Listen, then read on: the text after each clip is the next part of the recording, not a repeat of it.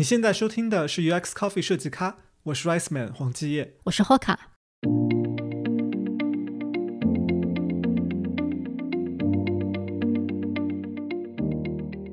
我们今天节目的嘉宾是国内著名的设计工作室 A B C D 的联合创始人和设计总监纳德杨。如果你生活在国内的一二线城市，你很可能接触过他的设计。在过去几年中国新消费的浪潮里，他参与设计的品牌包括蕉内、Ubras、拉面说、Gaga、每日黑巧、朝日唯品、李然等等等等。他合作的客户还包括耐克、阿迪、迪士尼、可口可乐这样的国际大牌。他的作品获得了几乎所有国际知名的设计大奖。他同时也是东京 TDC、纽约 ADC 这样国际知名的设计大赛的评委。而 Nod 的人生经历就像是从一个平面设计师的视角，见证了中国商业社会过去二十年的变迁。我出生在内蒙，然后四岁的时候吧，就跟着爸妈，我们搬家到辽宁的一个三四线的一个城市。对，然后呃，我小时候的那个成长的环境是非常非常封闭的，就因为我们是在一个兵工厂里面。如果你们看过那个《漫长的季节》，嗯，呃，就很像桦林那个地方，但我们的厂要比他们小得多，所以所有的人认识所有的人，我真的认识所有的人，就是一个对于一个小孩来说，呃，有些大人我叫不出名字，但是我起码知道这是谁谁谁的爸爸妈妈嘛，对，就这样的一个环境，但是我们的物质条件、生活，包括精神生活是非常丰富的，因为就福利待遇很好，就我们有自己的乐团。然后我我学了非常多的乐器，呃，什么从小号到什么二胡，然后小提琴，然后 keyboard，我我我都会。然后我爸爸又是一个喜欢画画的人，所以他没虽然他没有从事这个工作，啊，我记得就小时候他还画过那种电影的那种招贴，你知道以前是没有海报的，就是画要画在那个墙面上。但是我始终没有觉得，就是我爸妈要把我培养成为一个。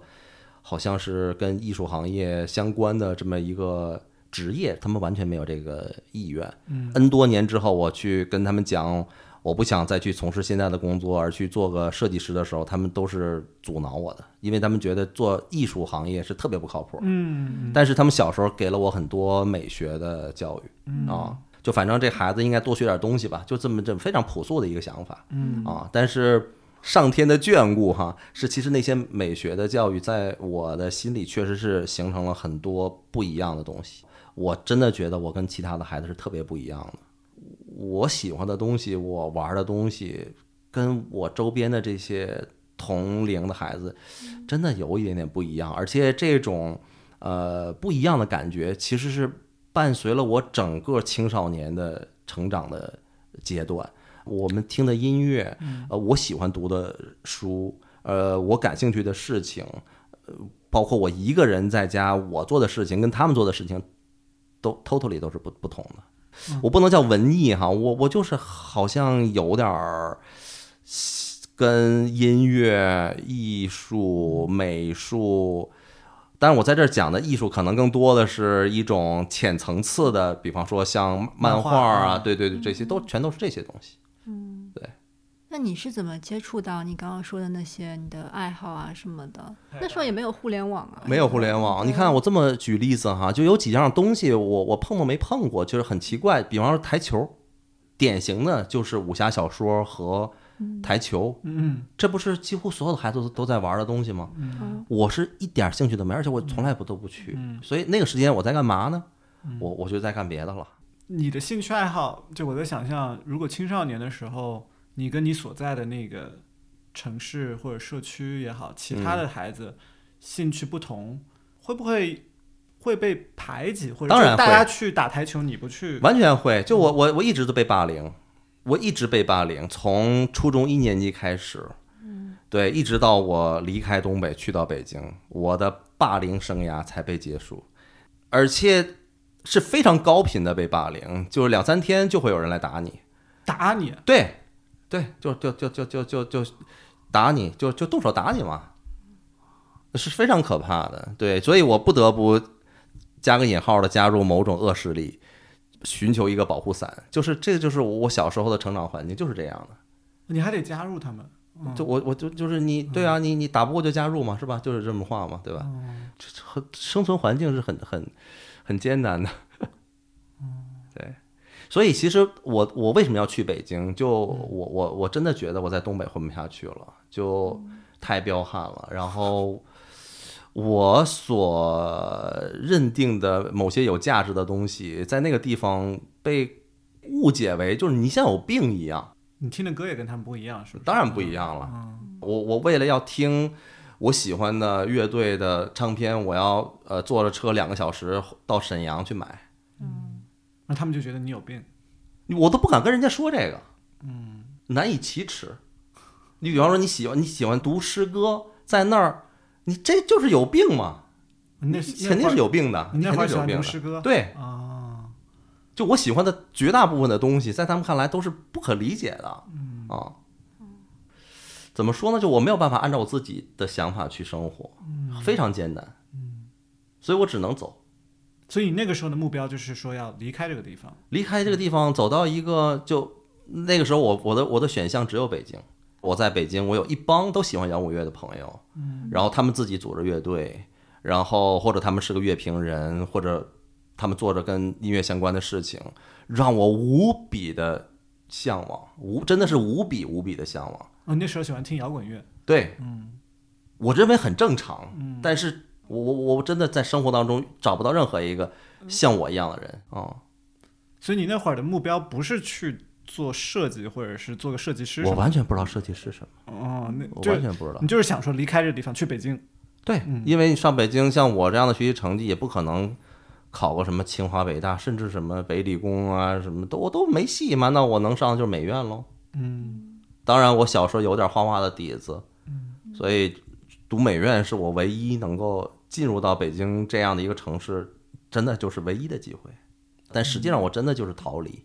嗯，对我去到大学读书，我才知道，就我选择的那个专业叫也不叫平面设计，叫装潢，对，叫装潢，对啊啊，今在今天装潢确实可能已经没有平面设计的意思了啊，但是在早年间，装潢其实就是装饰艺术嘛。哦。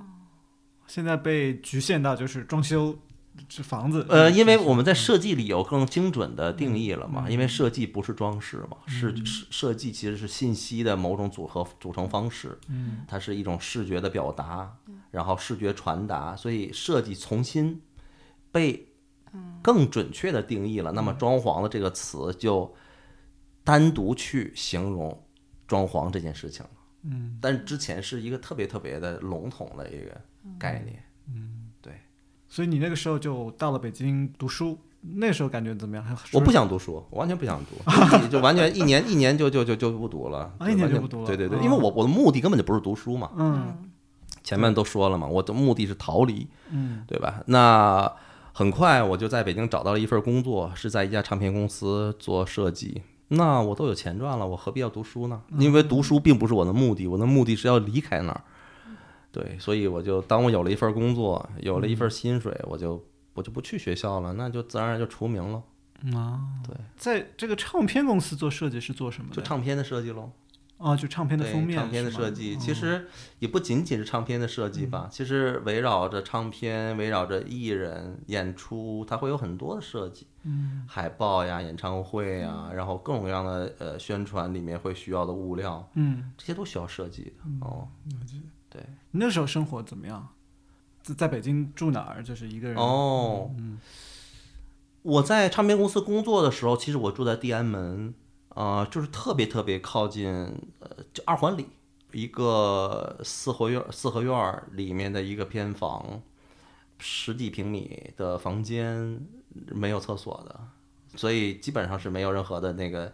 洗澡的条件的，我要洗澡，我每周只能洗一次澡，就就不哦不会天天洗澡，因为没有那个条件，然后就要去到旁边的那种公共浴池去洗澡，就是这样的一个生生存环境，很艰苦。那个时候冬天，因为天气比较冷嘛，就是厨房的水龙头都会冻的，就是根本就那个没有水，因为完全被冻住了。所以这个时候我要先烧一壶热水，然后用热水把那个水龙头的水浇开，我我才有更多的水可以洗脸、刷牙什么的。所以在唱片公司干了多久啊？呃，一年吧，或者或者或者有可能一年都不到啊啊。其实我有一件事儿就是让我离开，就是那个时候那公司特别喜欢搞那种啊、你知道年会吗？嗯就是要让，因为我们有个大的集团，嗯然后这家唱片公司只是这个集团的一个一个其中的一部分。然后就要搞年会，就是员工要在上面去，比方说让我去演什么王昭君，叫要让底下集团大老板看着很开心什么的，就是这种事情嗯对我个人而言，我是蛮羞耻的嗯 啊。其实很多员工是乐此不疲的，嗯呃，他们可能真的无所谓，但我有点受不了。我觉得我我的工作就是做设计，为什么要耍猴呢？嗯 又又蹦出一个什么大胡子把我给抱走什么之类的，就是你知道，就是这种事儿，就其实对我来说就我挺反感的啊，然后我就不干了。啊，你应该不不，你你你会打球吗？你会你应该不会不怎么会陪领导打球，是不是？不管是乒乓运动员、篮球运动员，你跟领导打球，你要发挥的水准是不一样的。我我就我想说，我可能能打，但是我一定是糟糕的那个人。对，要么是我球技太差，领导说换一个；要么就是我球技太好，领导说他也这不让我这这他妈谁呀、啊，对，其实那个是个能力的，我完全没有那种就是说说瞧不起他们的意思，嗯真的没有，就是生存嘛，嗯，对吧？你你不会这个，可能真的不行，是，对，但是我天生就真的不行在这方面，嗯。就包括在一些呃单位，你得会表现。嗯，我靠，这三个字儿就把我难死了。你除了会做，还得会写会说。会表现，你听的这个，这这这个这个，哇塞，这个就得，这得我得找攻略，这个 就是悟是悟不到的嗯。但是有的人真的很会嗯啊，这个这种事儿我就彻底没戏。啊，那难怪你后面，就我看，虽然你后面可能还做了换换了份工作什么，但后面好像很快就开始自己开始做一些事儿。因为操，你都得会表现。对于一个不会表现的人来说，要么你自己当个老板，就是反正要么你就甘心当个 nobody，呃，嗯也 OK。嗯对，其实这两个选择对我来说都是好选择，就要当老板也行，或者我当个小人物，我我觉得都行。然后小人物其实我也当过了嘛，就前面都当了一两年，就 nobody 就没人在乎你。后边那个工作就是你你来不来上班都没人管你 啊。对，然后我我我那个时候我也觉得说哇，我这个存在感实在太低了，对吧？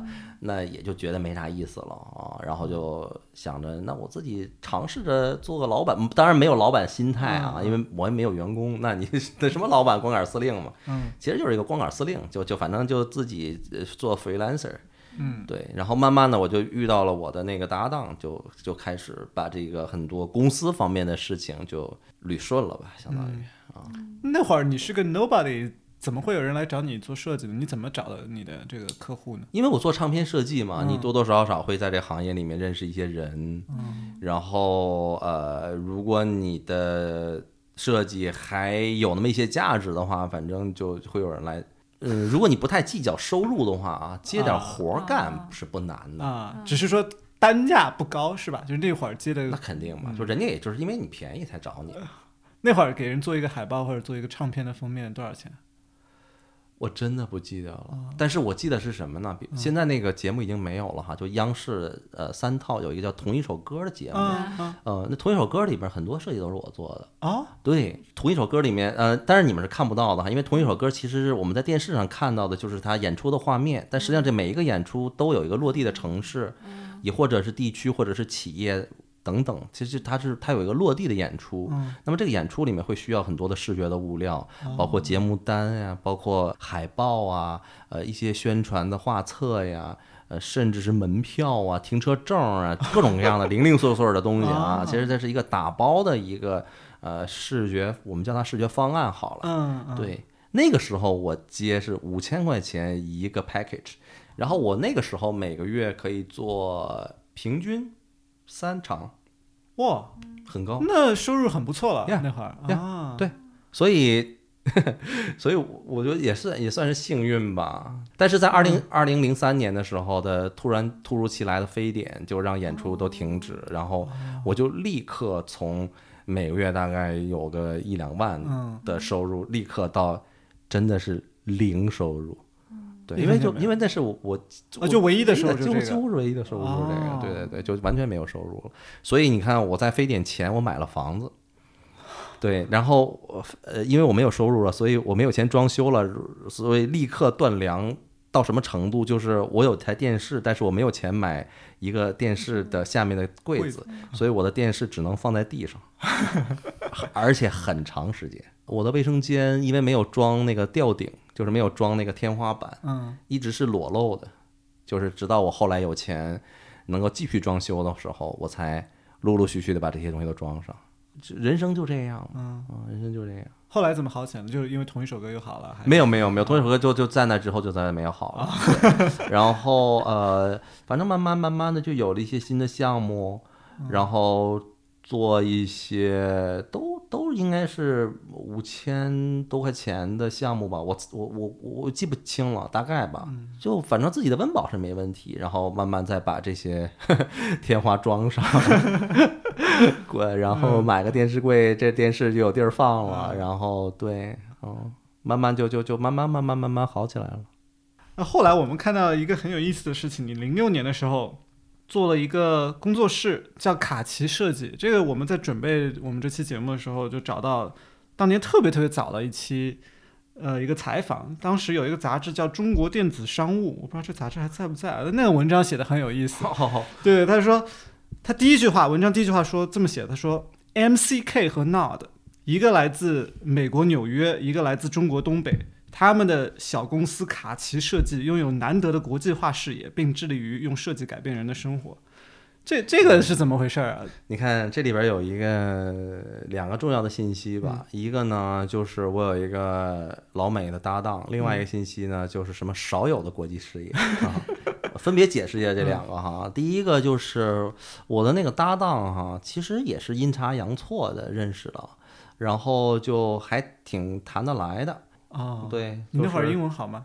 不好，不好不好但他中文还不错。对，就反正就 连连比划带猜的，反正就沟通是没有什么太多的障碍的。连比划带猜沟通也没障碍。对嗯，对，因为设计里面涉及到的那些词，坦白说不会特别的影响工作。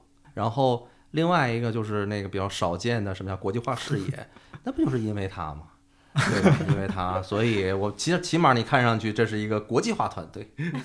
其实我们后来这家公司的呃，我们从我们的员工来看，就是你看我们有两个美国人，然后一个法国人，一个上海人，然后再加上一个我嘛，就哦，就还有好其实还几个人呢。对对对，还挺哦挺多元的，真的挺多元的。当然我不我是不会讲法语哈，但是就我我平时要最主要的就是我要跟那个法国的那个设计师我们一起做设计。对，哦，嗯但我觉得很有意思啊，这个杂志因为当时可能采访你了，就是记录了一些当时你的观点，我觉得就还挺有意思的。你当时的时候说，应该很羞耻了。你听听啊，你说就当时啊，你你你说中国公司对待设计的态度，往往仅仅停留在这个接受的层面，还远远不能通过设计来提升产品档次，增加产品的附加值。所以那个时候，您说您最想和像诺基亚呀、三星呀这样的国际大公司合作。嗯，就我那个时候是为什么会有这样的呃这样的一个感感受呢？因为我我一直都觉得，其实设计它是一个基因，而不是一个表皮。嗯对，就是你你比方说我我心目当中的 respect 的那一类的企业和品牌，比方说像 Nike，嗯。就是你不觉得 Nike 的设计是它的表皮，而是它所有的设计，它所有的东西里面都有设计，嗯。而不是你有一个糟糕的东西，然后你只是给它穿了一件设计的外衣而已。嗯，所以这就是我一直都觉得，我怎么就没有这样的机会呢？就我我我怎么就不能把设计变成像基因一样的血液，融入到这样的一个企业里面呢？变成企业文化的一部分，变成企业价值的一部分呢？我就一直都特别渴望、羡慕，能有机会在，就像我讲的嗯这样的一种品牌或者企业里去嗯提供我的价值嘛。嗯当时我们主要的这种工作就是。里面可能就是产品本身是没有什么设计的属性的，然后他就是说，哎，你就给我做个 logo 吧。我当然可以做，但是我不嗨。嗯嗯，对，就你没有很受尊重，就是觉得你就是一个打工人，就是不是一个就是你没有办法走进对方的这词儿说出来有点肉麻，就是你没有办法走进对方的内心，嗯。那你又怎么能做出一个特别恰如其分的选择呢？嗯。今天这个可能这商业环境好很多了哈，嗯。在最早就客户就跟你什么 design brief 呀，嗯。就是我告诉你我要个啥东西，嗯。你就把那个东西给我，就甚至都限定好了，它是个方块儿啊，它里边需要有一个字，嗯。而我还得是个红的，然后还得是什么，就那我当然可以做这个，因为我我我我需要生存，嗯。但但为什么人家不是这样呢？嗯，然后就很羡慕嘛，嗯，对，其实更多的是一种羡慕嘛，更多的是一种羡慕。所以后来你确实有机会和这个对很多国际大公司对对对，我想合作作的基本上都合作过了，嗯，确实是，就你那个时候采访的时候说的公司名字，后来我看基本上都对对都有，都对对合作了，对对，特别神奇，嗯嗯。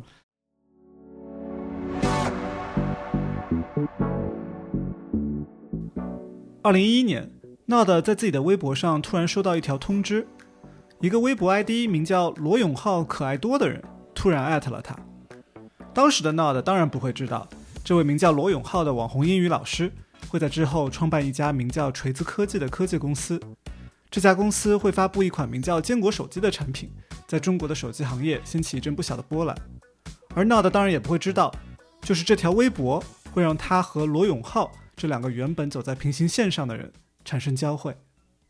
当时我跟啊、广玉和智智我们在一起嘛，我们经常在一起玩儿。突然在微博上有那么一天，我的名字，然后广玉和智智的名字都被一个叫罗永浩的人可爱多给艾特了。但是我我忘了确切他说了什么内容了，大概的意思好像就是约个饭啊，还是干嘛的他。在微博上跟你们约饭我收到的第一条信息是来来自于微博的，啊，哦，对，然后那个我们就去了。那天我是第一次见到老罗，就我们找了一个应该是在东直门外大街那儿的一个饭馆儿，呃，很丰盛，很丰盛，然后还有一瓶茅台，对，非常丰盛。然后因为呃，广玉和智智就他们俩都是那个老罗语录的那个忠实的听众，就翻来覆去的听的那种。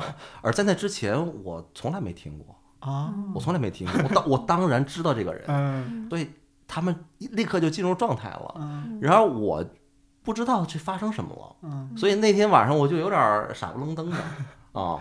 我当然能感受到，反正眼前这个胖子能量非常的充沛，很犀利，很幽默，然后他做的事情很有意思，他对于。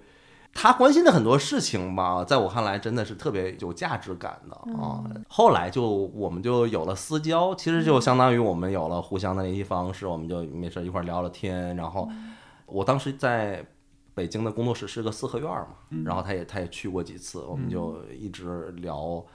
呃，设计啊，聊很多乱七八糟这些东西就熟了。就是他当时是怎么跟你讲这个事？你你为什么就愿意跟着？因为你当时我知道你嗯已经在做自己的就设计工作室啊，对接一些单啊什么之类的。就为什么就跟着这个英语老师去做一个手机这种事情了？我的职业或者是我自己的那个事业的规划哈，一直都是处于一种随机状态。呃，我会随机做一些选择，比方说在呃大概二零一零年，我还在呃芝加哥做过一个舞蹈的公司。街舞的公司，你看这跟设计的是风马牛不相及的，呃，等于那个时候其实我是在挥霍自己的时间吧，对，所以也处于一个就下一步干什么我不太清楚啊。当然我，我有一直在经营我的工作室，因为那是我几乎是我唯一的经济收入的来源。然后那个时候就老罗突然就找到我，然后就流露出说你就别在外边瞎玩了 的意思。跟我来做手机吧。没有，那会儿没有手机。我在跟他合作的最开始的那个时候，我真的不知道。我知道是要有一些工作是跟呃老罗英语有关的，但跟科技是没有毛关系的。啊，老罗英语，他让你去做什么对教培的海报什么这种东西吗？对，对，哦你真的是这样的做了。对呀、是这样的呀。在那个时间段哈，就在那个我们合作的那个最早的那个时间段里面，其实我们做过很多非常好的呃有那个市场影响力的海报，比方说有一张呃照片，就网络上传的很多，就是老罗背过来，然后拿了一把锤子的那张照片。啊，对对对对对，对啊，那个就是我做的。嗯，那个还不是就是做手机的，没有，那时候没跟锤子手机没有任何关系，所以那是我跟老罗合作的初始阶段，就一点零阶段嘛。了解，然后后来我们有了这个做锤子科技的计划，然后做到这个手机这个行业里面来，那是后来的事情。嗯对，所以在那之前，我对我会加入一个科技行业这件事情是没有任何预感的。嗯，对我，我完全不知道，就我我我怎么会去到一个科技行业里面去？嗯嗯我后来在网上有看到，虽然我没有看到当年的视频，但是我看到网上有人说，呃，老罗当年在一个很大的一个演讲舞台上，就有提你的名字，嗯。就是这件事情，我觉得对我们大部分设计师来说是很难想象的，就是说嗯。像老罗可能在他鼎盛的时候，微博那会儿可能有千万级的这种粉丝吧，嗯就在那里在那种大的舞台上提你的名字，然后包括在微博上艾特你啊这样子的。嗯。这样子大 V 给你带来的这种流量和曝光，我我我想知道你当时经历这些的时候是是什么样的感觉啊？就你自己内心是是什么感受？我呃，我肯定是没有准备好。嗯我记得很清楚的是，我们那一年在海淀剧院的演讲结束之后，我在台下就有好多人过来跟我合影什么之类的，我有点懵，我不知道怎么回事儿。然后我当然知道，就是很多人因为我在老罗搭建的舞台上，大家看见了我。有点相当于吧，我做了一个广告，那大家通过这个广告了解了我这个产品，就有点有有点相当于这个意思。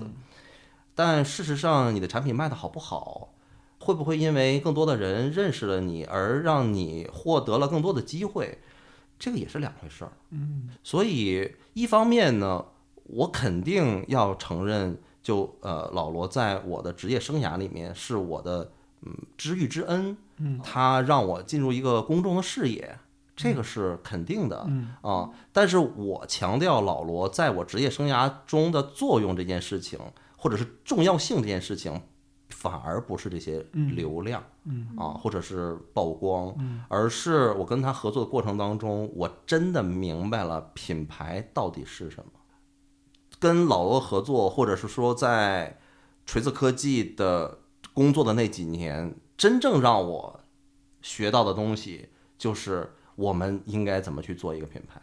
这个是我在他的身上获得的最大最大的价值。嗯嗯了解。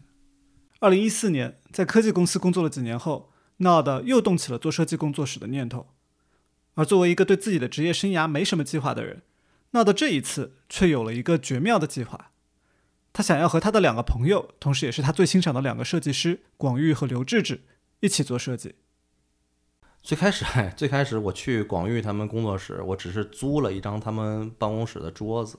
哦，对，因为我我我特别喜欢他们俩嘛，就一个广域，一个刘志志嘛，我特别喜欢，就就就不行了啊，就爱的不行了，所以就我就想想办法去靠近他们嘛。嗯但是我也不可能上来就说说，你看我来你这儿做合伙人，对吧？或者做设计师，这都感觉好怪啊。然后他们有一些闲着的那个桌子嘛，我说要不然我能不能 在你这儿 就是有意像这个图的接近现现现联合办公似的啊？嗯然后反正就付付人家一些钱嘛。嗯嗯然后他们俩就反正也很开开心吧，就说那来呗，反正大家都是朋友嘛。那我就去他们租了一张桌子，然后慢慢慢慢，就我也自己表现呗，就表现的好一点儿，取得两位哥哥的信任或者是喜爱，然后就给了我一席，那我就变成了呃土毛球的合伙人。对，是这样的。其实我我是争取过来的啊。二零一五年，刘志志和另外两位设计师创建了一个新的设计工作室，而 Nod 和广玉则一起创建了 A B C D A Black Cover Design。最开始怎怎么找的客户呢？我们两个都有特别稳定的客户的资源，哦对，呃，怎么怎么来这个意思，你你在行业里边儿对吧？你要去找一个好的设计师，那个名单没有很长，就是而且你要长期的都在那个备选那个名单里，你你怎么都会有有活儿干，所以不不肯定是不缺项目的。呃，如果我们看小红书或者看什么东西，就把什么中国十个设设计工作室，然后你看你就他就会把你的名字写在上面嘛。啊，那我觉得是因为你在这个行业里面就是有所对积累，对对吧？对那对于一个比如说，嗯、假设哈，我明天就离开我现在公司，我自己去做个工作室，那人家一搜中国，别说十个、一百个也搜不到我的名字。那你很难找到生意。那怎么样子才能进入这个名单呢？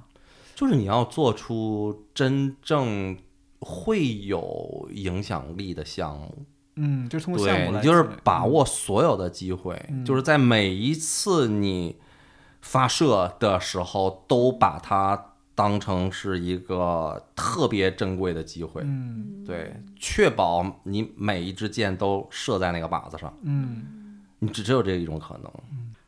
呃，行，我们聊点呃案例吧，嗯就是可能大家虽然知道这些品牌，但是可能背后的故事啊，可能知道嗯不算很多。嗯，就我这么问吧，就是我觉得你们做的东西也不简单，尤其是就是这几年啊，就是很多消费品牌，你你们做的品牌就是做衣服呀、牛奶啊、巧克力啊。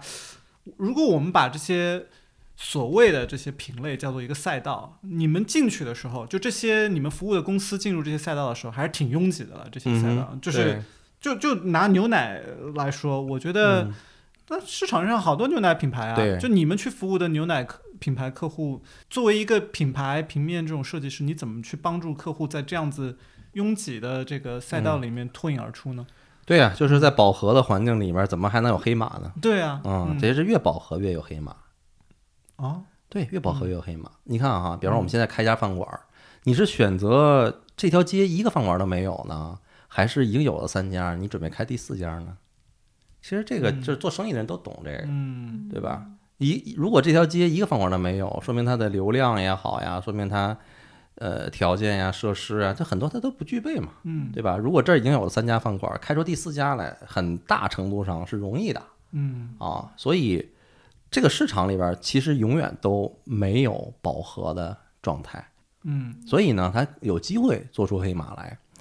那如果说到一些确切的案例，比方说像朝日唯品，它为什么会是黑马？是因为人家的品牌本身就有独特性，人家的产品本身它就是有足够好的，我们叫它品质也好，或者是吸引人的卖点也好，或者是有足够的优势。嗯，能具体讲讲加入唯品这个例子吗？因为牛奶啊，大家就想，就牛奶有什么特 特别的事儿？就是我觉得，就你说的。确实没错，但是你要在那个三家饭馆的街上开第四家，你要让它跳出来，其实嗯挺不容易的，是不是？啊，那当然啊，嗯那当然，就是它得是你什么条件都具备了，嗯。然后它才可能后来者居上嘛。对。呃我不能说朝日唯品是后来者居上，嗯。有一个相对比较准确的一个定义，定就是嗯。它是比较贵的牛奶嗯。里面卖的最好的。嗯我先说设计啊，嗯嗯我先说设计，就是产品那个部分就留留留给消费者自己去感受好了。朝日唯品的设计其实就是基于乳制品行业最基本的一个共识，就是牛奶包装上要有牛，对吧？嗯要有牧场，就是类似的东西，就是你你得有。所以朝日唯品有着最一般的，没有任何任何特殊的一个牛奶的一个象征，那就是奶牛。嗯然后，但是不同的人理解奶牛有不同的方式。我们的理解方式是把朝日唯品的一个最独特的一种感觉吧，放到了这个包装里。所以现在我们就要聊一聊朝日唯品到底是什么东西，是一个特殊的东西。就他们是非常执拗的一群人，嗯就是最早朝日到中国来准备开发乳制品行业的时候，他们就选择了一块地。那这地本身条件还可以，但是真的等到他们要去把它做成牧场的时候，发现土壤里面的很多检测的数据是不达标的。嗯那么唯一的办法就是这块地要放在这里静养。静养的意思是你花着钱租着它，但是你什么都不能做，相当于你租了一个房子，嗯然而不去住，放在那儿放五年，然后再去再去用。所以这个里面其实就充满了非常非常多的风险。要么这块土地是不是会有其他的用处呢？或者是你不知道嘛，很难说。所以其实这是一个特别高风险的一个操作，但是对于朝日唯品来说，他们觉得必须要这样做。所以这里面我们就能体会到一种观点和看法，这个是朝日唯品特别珍贵的一种品牌的个性。嗯我们就在这个个性上去想象，那这样的一家企业做牛奶，我们应该怎么做呀？嗯所以我们花了非常非常多的心思再去想象描述一个到底是什么样的人去用这样的方式去做事情呢？那最后就是我们看到的这个嗯情境，就是朝日唯品的四个大字，非常的自信。他就真的认为我有这个名字就是我的 honor，嗯就我的荣耀。嗯这就四个大字，然后侧面就是两个大字牛乳，没有任何的装饰，没有任何的明星，对，然后这面就是四头牛，那个牛的表情其实很也很重要，就是我们是找了一个呃国外的一个专门画钞票的一个设计师，就画了那个牛，然后但是我们去修改，其实我们是修改了这个牛，修改它的微表情，让它用一种你特别容易相信他的目光。看着你，就是嗯去营造那种，当你真的去注视它的时候，你能感受到的那些东西。嗯。然后就这四个牛头放在这儿，就没有什么东西啊，没有什么，没有装饰，然后就是很真诚、很朴素。嗯。然后另外那几个面其实很重要，就是我们用了一种有点像报纸一样的方式去排版，让你看到的这个信息的呈现方式都是傻乎乎的、傻了吧唧的，就是你报纸是傻了吧唧的，它它不强调。设计在这里面的一些诱人的东西，就是它完全的不诱人，嗯。啊，引诱是一种是一种手段啊，但招瑞品完全不引诱人，就是它就是我叫什么什么什么，嗯。我从哪儿来，我在做什么，我想要做什么，就这样，而不是说你看我，我我很漂亮，我充满了激情。嗯。招瑞品不是一个激情型的，嗯。对，他就是傻乎乎的，嗯、就像一个老农民一样，所以我们也在那儿上面会有一个农民的形象嘛，他就是一个专门养牛的人，你看他那个样子，就是他说的每一句话都是真的，嗯。对，他是表里如一的，嗯，所以这就是朝日唯品对应他的那个产品，以及对应他那个价位，以及对应了他所希望对应的那个市场消费人群，就是所有的东西都是自洽的。嗯这样的人喜欢这样的企业，这样的企业需要做这样的行为，嗯这样的行为导出这样的一种视觉的规范，同时这样的视觉的规范吸引到这样的一群消费者，然后这样的消费者用愿意为这样的行为而买单，选择这样的企业，这就形成了一个通路。嗯对，所以这就是一个自洽的东西。嗯，那这样子的品牌文化的提炼，就是你刚刚是用的词，像什么傻乎乎的，然后你就表里如一的，嗯，然后这种可能比较用心做对。它的这个产品的，非常在意这个品质的。这些品牌关键词或者文化的提炼，是他们来给你 brief 的时候就已经告诉你说，哎，你就做一个傻乎乎的，还是你帮他们？当然不是，就是嗯，极少能见到这种客户在下 design 的 brief 的时候嗯。能特别通透，极少，几乎百分之十可能都没有，就非常非常非常非常少。因为绝大部分的企业经营者他不是做设计的嗯啊，但是他们是做生意的，嗯他们知道我怎么把生意做好，我在哪儿下了巨大的精力跟功夫，嗯我克服了什么问题，我解决了什么问题，嗯对吧？我希望消费者能够注意到的是我什么。嗯所以其实这些东西是我们叫它信息团，是一大块信息团给到我们，嗯就没有颗粒的，就特别朦胧的一大。他什么都跟你讲，嗯，对对，然后你在当中要去粗取精，就是要抓到那个核心的东西。关键是我们要能找到那些能够转换为视觉的东西。嗯，我在想，比如说你们在跟客户沟通的这个过程，就是你不停的再去问他问题，是吗？嗯是是这样，就是你不停的说，哎，你讲讲你这个产品有什么特别的，对，或者说你们的这个公司的故事啊，是这种，其实跟我们现在聊天儿没有太大的区别，当然就是客户会有品牌屋，然后就是它有一个固定的一个文本的形式嘛，嗯。就是会会跟我们讲一遍，然后在这个之外，就我们就特别密集的呃对话，嗯。就像我们现在一样，就是嗯各种各样的追问，嗯。对，然后在一些关键的信息词上的同步，最终我们找到其实并不是在会议里面我们能找到那个东西，而是当我们把所有的信息都收集完之后，我跟广玉会在这些信息里面去判断什么样的信息拿出来可以被转换成品牌价值。嗯，可以视觉化。对，可以视觉化，对，嗯可以视觉化，嗯，对，就这块儿是最难的，这块儿是最就是最后视觉化的部分。，对，就是当你有了，就是嘛，你去你福尔摩斯嗯现场的这些痕迹，你当然不会把百分之一百的所有的这些因素都找到，嗯。你可能找的，比方说有三十个，你你拿到二十五个，嗯。限于时间的关系，你不能再去找其他的五个了，因为你可能够用了啊，那就基于这二十五个信息，你你怎么你怎么去判断其中的线索？嗯。就招水品的五年养地也是我们，它有很多故事，嗯。我们认为这个很重要，把它提出来，就是这农民精神。嗯，给它提炼出来，但是人家招惹唯品，人家有什么循环农作，就是说人有很多很多的故事。嗯那我们为什么没做个循环农作的标呢？这就考验设计师对于市场的敏感度嘛。嗯嗯，你怎么去培养这个敏感性呢？就是我把所有所有的这些东西都归结于我经验丰富，因为我别的我也说不出来别的了呀对吧？那当然我也读书，但是我也不是那种很功利的去一定要去读营销类的书，嗯就什么生物学、什么脑科学、什么心理学我都读，然后还有一些杂书，就是嗯我也不会认为是我的阅读给我带来了某种，不都不是，嗯就是它特别复杂，嗯它特别复杂。但你你读的很杂呀，我听你说是啊生物啊什么的，就感觉跟你做的完全几乎没什么。它特别有关系的，对，就是你要说它就有啊，关系。是是是，你要是你要是你听我讲，我我说这些东西，你都觉得哎这些东西跟设计有关系，可是我我我塞给你几本书，你去看你也看不下去。呃对，就是你塞给一个普通人，他肯定不觉得这个生物学的这个书跟你做设计、做消费品设计有什、么关系？对呀、比方说深海深深海里边的这些生态，对吧？跟设计有什么关系？其实当然有关系，嗯就是看你怎么理解它。嗯你比方说海底有有条小鱼，对吧？它最好玩的事儿就是，当它找到一个合适的地点之后，它的脑子就萎缩了，就这就变成一个无脑状态的。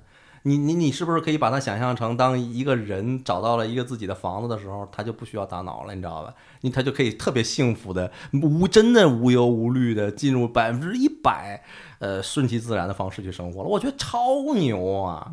这我我我我，如果有机会，我在设计里面能够表现一个超级无脑的状态，但是我在一个安全区域里，我觉得太酷了。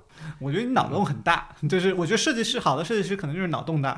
脑洞大就是一个前提，就是你看到的世界要够大。你要知道，就是这个世界并不是说只有一个设计语言是优秀，而且是优秀的方式非常多种多样。嗯。那么就要去看不同的优秀的可能性，嗯。然后让自己的这个样本库变得足够足够的大，其实就是让自己胸胸襟啊足够开阔。嗯。这个时候你再去想象问题的时候，你能从更容易从不同的角度去找到就是这个问题的关键点嘛，嗯。对吧？就是肯定是要多看，然后多感受，要开放，嗯对吧？不能只看自己喜欢的那那一种东西嗯啊，那就会越来越小，越来越小，越来越越越逼仄。嗯，前面这个讲了很多设计品牌为消费品公司服务啊，我们都能听的，就是挺有意思啊。那我其实，在看你的作品集的时候，我自己个人最喜欢的你的设计，反而不是给那些消费品做的这些设计，嗯是一个就有一个作品我印象很深，就是你几年前给韩寒做了一个黑胶碟的这个嗯唱片。封面，是吧？嗯然后嗯。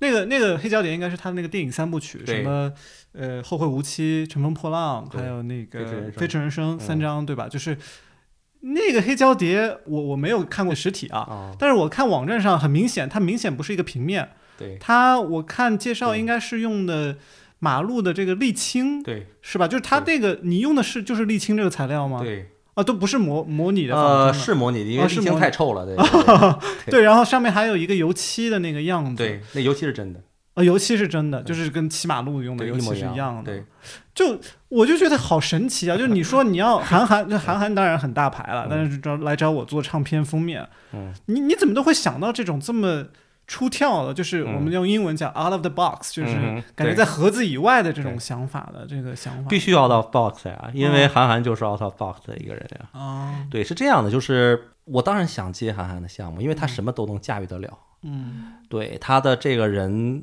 呃，给我们的印象，或者是所谓的无论是影迷还是书迷，嗯。就是我的读者，对于韩寒的理解，你把韩寒做成什么样，在他们那儿看来，哎，都能用韩寒的方式去理解他，嗯所以这个阈值特别大。所以他们公司一找我，我就开心了。你就觉得啊可以发挥了。我对对对对对对对。但是我当时确实是这么想的啊，就是我希望韩寒再找别人做类似唱片的设计，你不可能比我做得好。就是最恰如其分的韩寒是什么？所以我我就把他所有有可能在我脑海里出现的特征都总结了一下。比方说，他是个赛车手，他是个电影导演，他是个作家，他是一个意见领袖，他也是一个备受争议的人。就所有的这些东西都汇聚在一点，就他的东西一定不是平庸的，嗯一定不是平庸的。但是呢，在三部曲的电影里面，我们能够找到的唯一串联起三个电影的一个素材，其实就是路，路本身。那路有啥稀奇的呀？嗯哪儿的路稀奇啊？哪哪儿的路它就韩寒了呢？嗯我也是花了非常多的时间去想，我操，这要完啊这事儿，要完啊！就对啊，如果我想到这儿，我就哎画条路嘛，那个黄色的白色那就完了，那就是任何一个人，就韩寒再去找一个人，就肯定碾压性的比你做的好，你知道吧？所以这时候我就去想，就是说不行，就说我我要体现一个最真实的路。后来我突然有一种感觉，也是我特别长的时间以前我看过的一个 documentary，它讲的就是一个赛车手，呃，就是检查车，然后他会用手摸那个地面，你知道吧？啊，然后那个镜头，我突然就一下就浮现在我脑海里。我说哇，其实作为一个赛车手来说，这个路对他来说特重要，所以他要去摸那个路。我说不行，我要做一个能摸的东西，而不是用来看的东西。嗯所以我就想办法去做一个模拟一段公路，嗯嗯，就完全是模拟出来的。当然，这模拟的过程当中有有很多现实问题，比方说它肯定不能臭嘛，对吧？你你买了一个唱片也挺贵的，对吧？然后一打开包装，妈妈说谁在外边放屁了，对吧？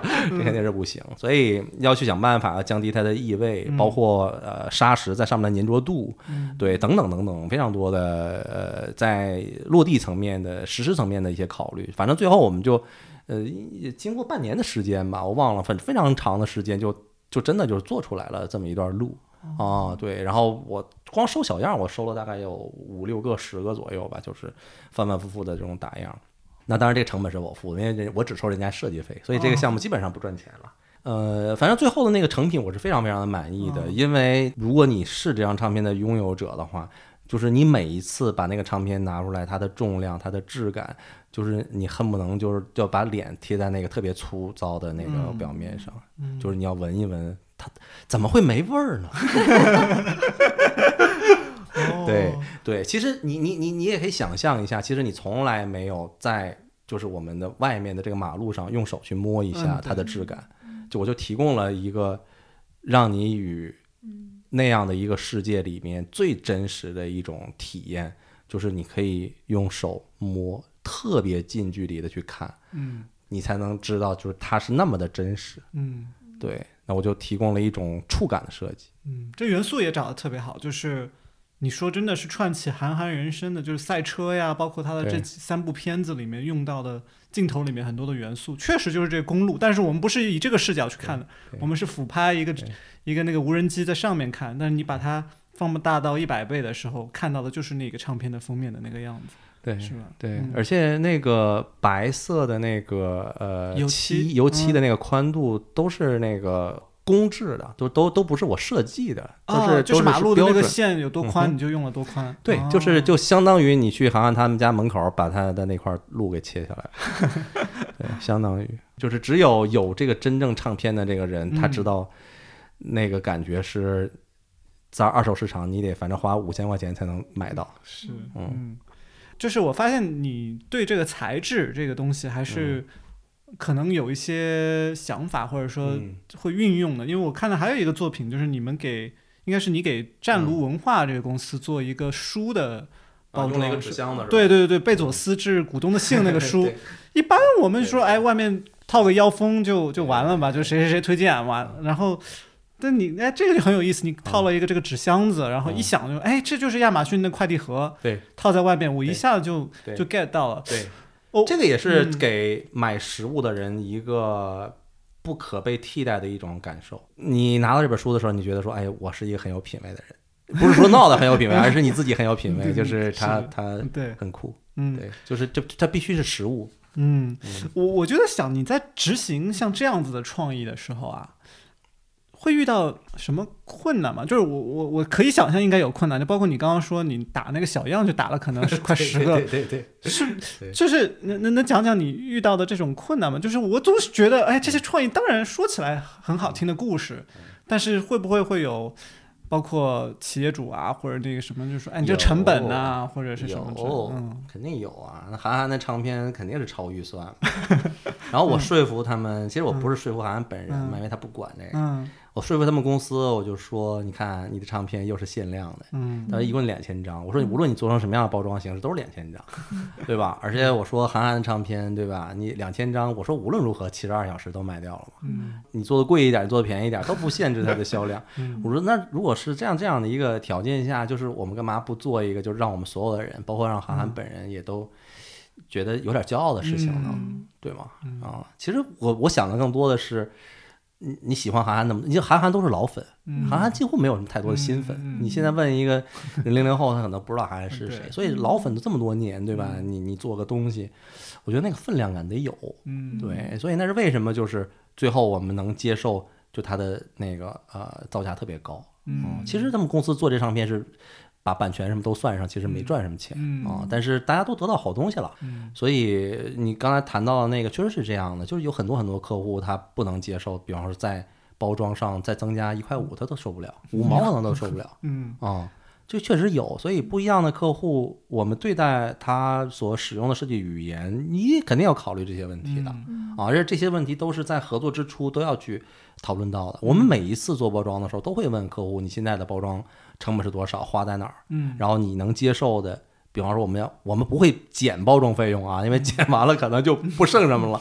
就你能增加多少钱？对你像我们做有一个宠物食品的品牌叫我猫，嗯对，也是嘛。就我们最后用的是那种婴儿级的奶粉的桶，嗯去替代原来的那种塑料袋儿的包装。当然，客户要为此多付出一点钱，可是算来算去，其实你听上去好像非常高大上吧的婴儿的、呃、配方奶桶，嗯，也没有很贵。嗯对，最后算了一笔账，客户说：“哇，这牛了，因为你带那用户的那个。”在产品卫生啊，那个质量上的那个感受升升级，那奶粉桶跟塑料袋儿，那你你想想，这就完全不是一个维度上的一个一个竞争嘛。嗯。嗯我自己反思，我做设计的时候啊，有一个很大的问题，可能是在科技公司做的一个常见的问题，就是哎呀，我想这个东西太贵了，就是从这个工程的角度啊，或者是嗯怎么的，对，我有的时候可能在我创意发想的阶段，我就把这个东西自己给毙了。嗯你你会有这样的，还是说你会刻意的，就是说，嗯，不，我我应该去 push the 嗯 boundary，、嗯就是把大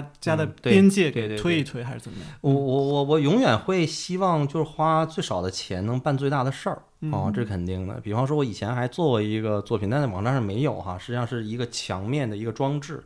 然后当时我想的就是用很多这种金属的板，包括水泥板去做一个装置嘛。嗯当时我就在想，就是说因为那金属板的面积非常大，嗯那我这么大一个金属板，我放在那个上面，远看当然是没有任何问题，因为我的供应商可以保证它是非常平，嗯啊，就像苹果电脑一样平。但是最大的问题是我解决不掉的，就是我让人近距离看他的时候，说他没什么，这句话我是不是受不了？因为我会想象我也是那么一个在那个装置前路过的人，然后我我远远看还行啊，走近一看，我说哎。这好像没什么，哇！这句话我操，就给我刺痛了。虽然没有人告诉我，是我自己脑海里那个声音，但把我刺痛了。我说不行，这我他妈的，我不是为了挑战，而是我我不能让这个问题出现，所以我在上面打了非常多细细密的小洞，嗯一下那个质感就出来了。就是你远看是看不见它的，然后你近看说，哎呦啊，这这感觉就像把它从墙上抠下来。嗯对，其实就是其实它也没有增加太多的预算，那当然是多了一个工艺，就是那些小洞洞是要用激光烧出来。可是很多东西在工业生产里，它也是个成熟工艺。嗯那当然，我在去了解这个工艺的时候，其实我也反复的去向那个供应商去去寻找能够在不提高特别高成本的情况下，我没有什么成熟的工艺，去让我这个东西的质感往上再走一个台阶。嗯对，其实说白了就是你心里边得预留一个条件，是让你的作品更好。你心里边那个小人儿是在给你打退堂鼓的，嗯而我心里边那个小人儿是就是催着我往前走的。嗯对对对对对对对，就敲战鼓，呃想怎么对做得更好。对对对对对对啊对对对对对，就就是我那小人是那样的，就啊就他老在跟我说说哎这样啊你就可完了，嗯。然后我我就不行了，我就我我我真的我我都会惊醒的，嗯，我会特别受不了的，我我特别紧张，就是就你会想着说小人说，哎，这个没啥，就你就受不了这个。我就特别受不了这啊。个，就说啊，他那小人说就就这个，然后我不行了，你知道吧？我就不行了，然后我就 半夜我就这我就要坐起来，啊我就要坐起来。对，我就要坐起来。这真的就包括像在网站上的一些文字的描述都是这样的，我都半夜有的时候我都半夜拿手机再重新写，就是我我不是说我是工作狂啊，我而是我心里边老有一个负面的声音、嗯否定的声音、质疑的声音。就是这个在社会里面出现的一些，比方说，呃，质疑我的声音，我反而没有那么在乎。嗯就我自己心里边那个声音，我我是特别不行。嗯对，一听那个，我操，我就焦虑了。嗯对，而且很焦虑，哦很焦虑，所以我就要去想办法去把那个声音给它，呃，在某种程度上嘛，给它抑制住。嗯感觉结果是好的，就是会让帮助您做出非常让人觉得很牛逼的作品，但感觉那个焦虑也不一定是每个人都能承受的。哦，是这样的，我觉得是这样的，就是你，呃，我我心里边有个声音，就一直在那个，呃一直在在试图呃怎么说撕扯我，嗯，太常见了，这个这个这个状态，就伴随着我整个的职业生涯。他现在还有吗？哦，他就他就一每直都在啊，每对啊，天都在。哦，不下班的，他从来不下班，他不打烊的啊，就这，就这样了吗？结束了？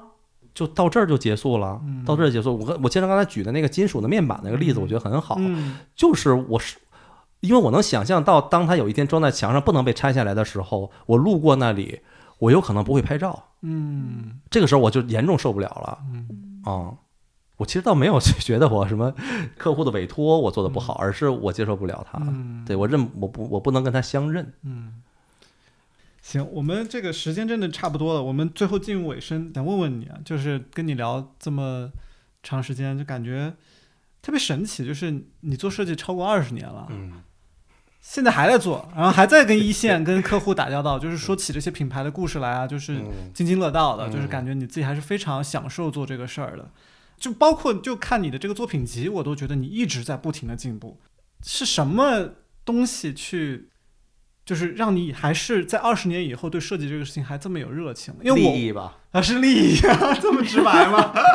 我还想说是不是有什么初心 来来来感动一下对吧？有什么精神？啊？嗯、我我觉得当然精神也有，但是我觉得更重要的就是我我们在里面获利。啊，对，这是一个直接奖励啊、嗯这个直接奖励断然不能没有。就我肯定不是梵高，嗯我我在某种程度上还是一个比较现实的人，就是缺乏一个物质的口头奖励，对我来说不足以让我支撑这么长时间，嗯就都很坦诚了、嗯啊，很坦坦诚。嗯 然后再我们再说一下在，呃精神层面，它其实同同样是非常重要的，嗯嗯、就像是刚才我我说到，无论是韩寒的唱片，还是一个金属版的打孔，嗯这些事儿吧，它是有巨大的满足感的。我总是会想，就是我死了之后会怎么样嗯啊？就是你你没了之后，你你给这个世界留下什么东西了？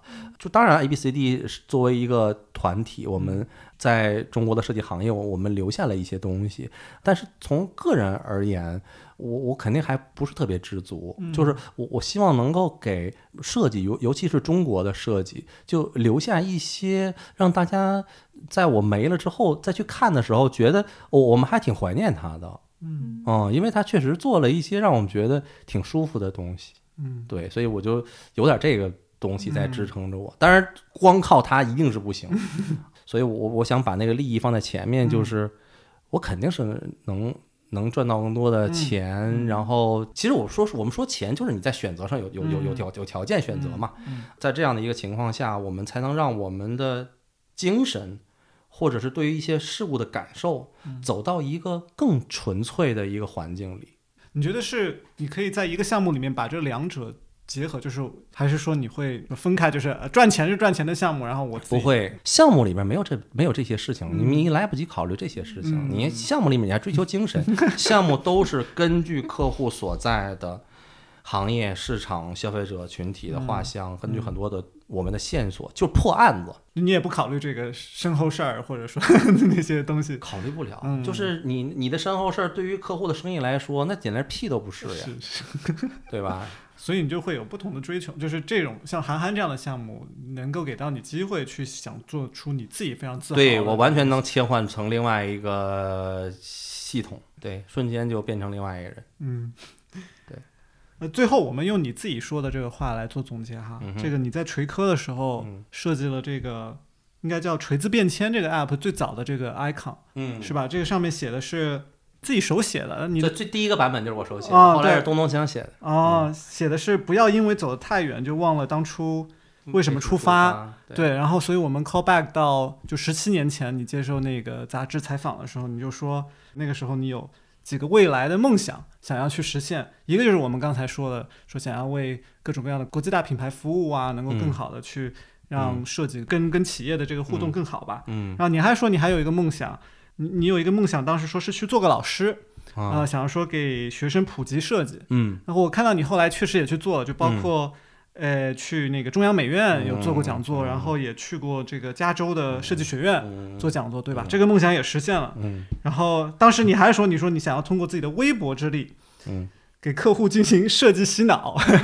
呃，我我觉得某种程度上这个也算是做到了吧，因为你我我觉得你每年应该都在给无数的客户做这个嗯所谓的设计洗脑。嗯所以我想问的问题就是在二零二三年，如果我们又是一次你的一个、嗯一个阶段的话，在现在这个时间点上，你觉得你在未来十年、二十年嗯还想通过自己的微薄之力去、去试图去做的吗？哇，你这问题嗯问的太好了。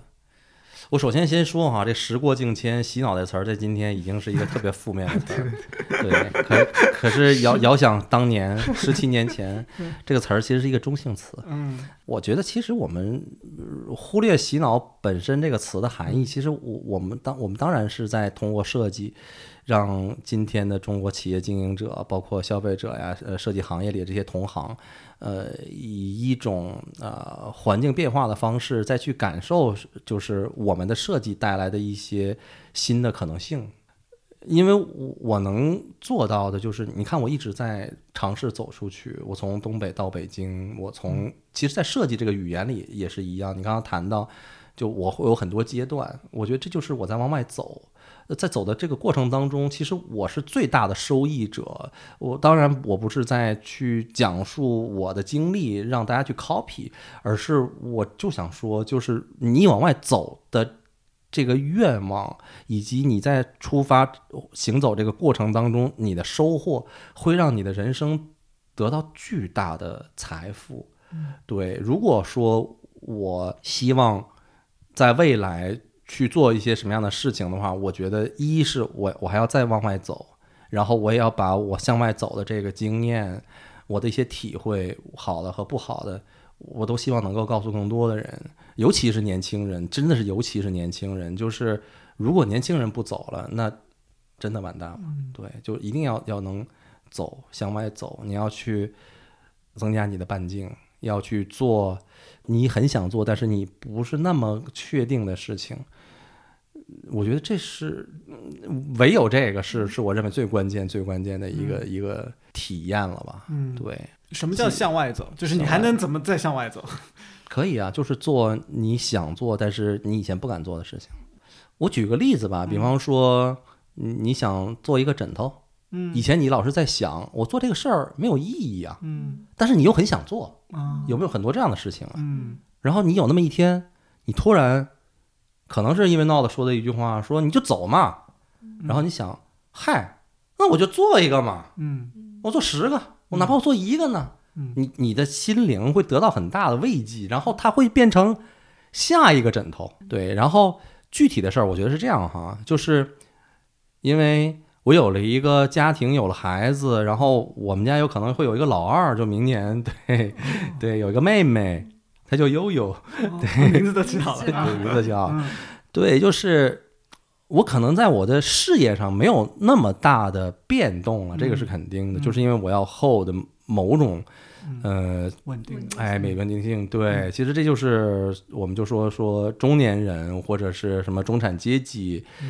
他在一些事情的处理上会变得相对保守，嗯我都我这个我已经感同身受，而且并且我不想为此做出挑战，但是我仍然会去接受一些新的变化，但是它是什么，我我现在我并不清楚。嗯可能也跟语言表达方式也有区别。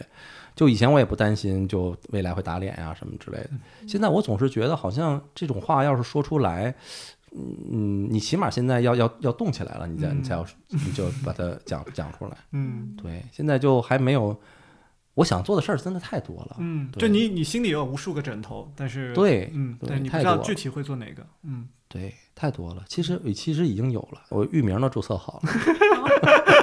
好，我们对对很期待，对对对，我那个 push 我自己的一个方式，就是从一个特别小的东西，但是我们在 doing，嗯，而不是在 thinking，就是域名注册好了，对吧？你你起码要开始去准备跟它相关的一些内容啊，嗯就是你反正就通过一些小事不断去 push 自己嗯啊，因为我要是想等到一个巨大的一个像启示一样的东西去出现，那是不可能有神迹的。嗯嗯对，就是从一个最小的事儿开始。嗯，好，那我们很期待看到你你下一个枕头抛出来是什么域名到底是啊什么？对对对对对，等到时候看哦，我们对我们会持续关注，啊。我有我我有可能不会说那个是我干的，行，对对对，但是我保证那个是特别好玩的。嗯，好玩就好，嗯，嗯。好的，好，好。非常感谢娜娜老师做客我们的节目啊，好，嗯。谢谢，好，好嗯，拜拜。拜拜。嗯，拜拜。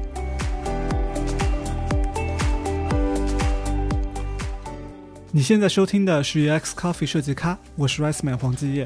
这期节目由我和 Hoka 联合制作。你可以在任何播客平台搜索 UX Coffee 订阅收听我们的播客节目。